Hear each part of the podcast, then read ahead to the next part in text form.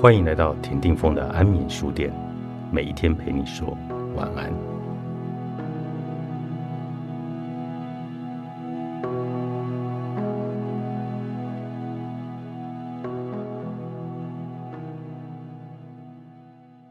现在很多家长想把孩子送到国外，认为拓展眼界很重要。可是我们不也听说过很多喝过洋墨水的硕博士，在国外待不下去？回到家乡也是到处跟人家格格不入，最后落得高不成低不就吗？那这又是怎么一回事呢？难不成眼界也会害人吗？说到开拓眼界，一般都以为是要去国外多见识些什么才是开拓视野。其实这虽然值得鼓励，但也会有弊病。这个弊病就是有了某一种眼界以后，反而变成看不见当下。所谓的当下，就是在此时此刻围绕着你的别人状况。到国外去增长见闻，你看东西的种类与数量是增加了，但不见得你对当下的敏锐度是增加的。这两者是不同的向度，否则就不会有所谓专家是专门害人家的这种说法了。如果你眼睛的余光很窄，就算学了很多东西，回到家乡。反而会到处跟人家格格不入，不知道如何灵活应变，变成人家眼中排斥的三宝，自己还觉得自己比较优越，这种人也很多。眼睛的余光是什么意思呢？例如，有的人的眼睛只能看到前方，那就很容易变成马路三宝；有人可以看到左右一百八十度，那他在别人的车子才闯入视线的边缘。就可以立刻做出反应。有的人的余光甚至能够敏感到身后的事物，那就甚至能同时知道前后车的相对态势，而能够无往不利了。所以，什么是眼界呢？眼界不只是你看过什么，更是你能不能看见当下，看见当下环绕着你的真实状况。所以，让一个人的成长最快的。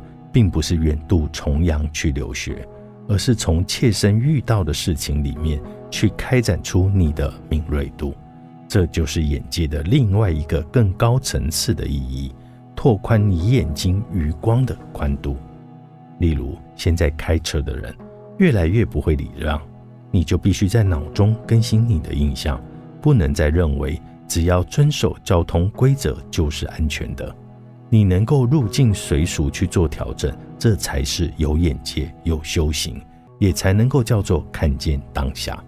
又例如，你觉得礼让是一个好的文化，你可以去实践，但是你更该优先知道的，社会现在的实相并不是这样的，因为现在整体的驾驶风气已经与十几年前不同，因此你就不能期待别人也会做同样的事。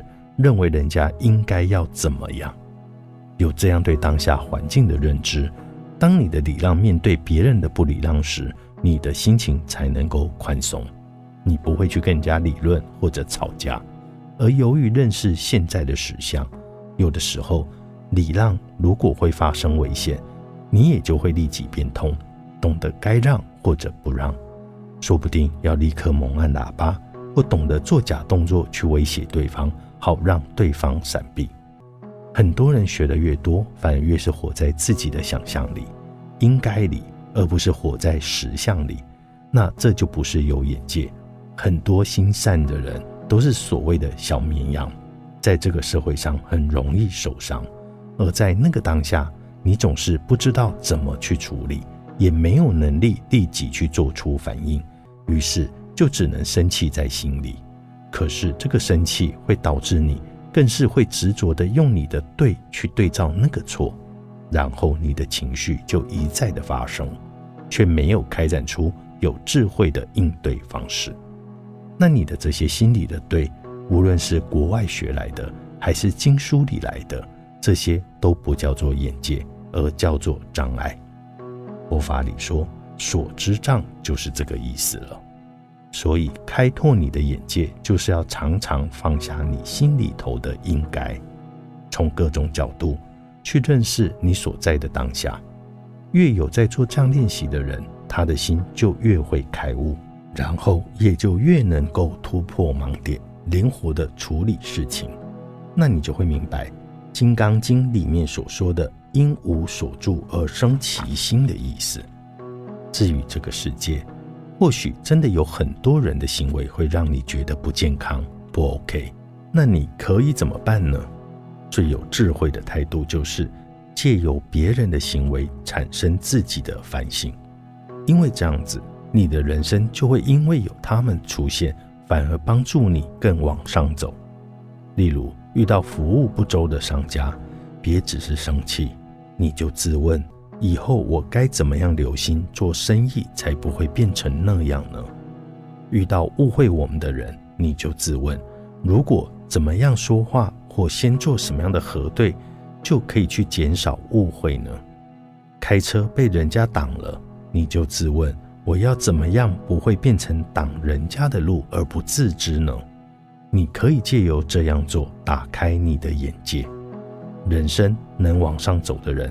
都是借由别人的行为产生对自己的反省，而方方面面都一直这样去学习的话，这些方方面面就会像是水，能够让你的成就水涨船高，并且当你在生活中一直是透过这样的方式累积与拓展出许多角度的视野，因而感受到成长的好处时，若在遇到了别人会觉得讨厌或者困扰的事情时，你就会自然而然的没有什么抗拒的情绪产生，只是会很活在当下的直接去面对和处理，不会像以前那样气得整个晚上都睡不着觉了。那你就会知道，为什么真的可以有所谓的不抱怨的生活，其实是这么做到的。让我的功课变成我的精彩。作者：张晨，商周出版。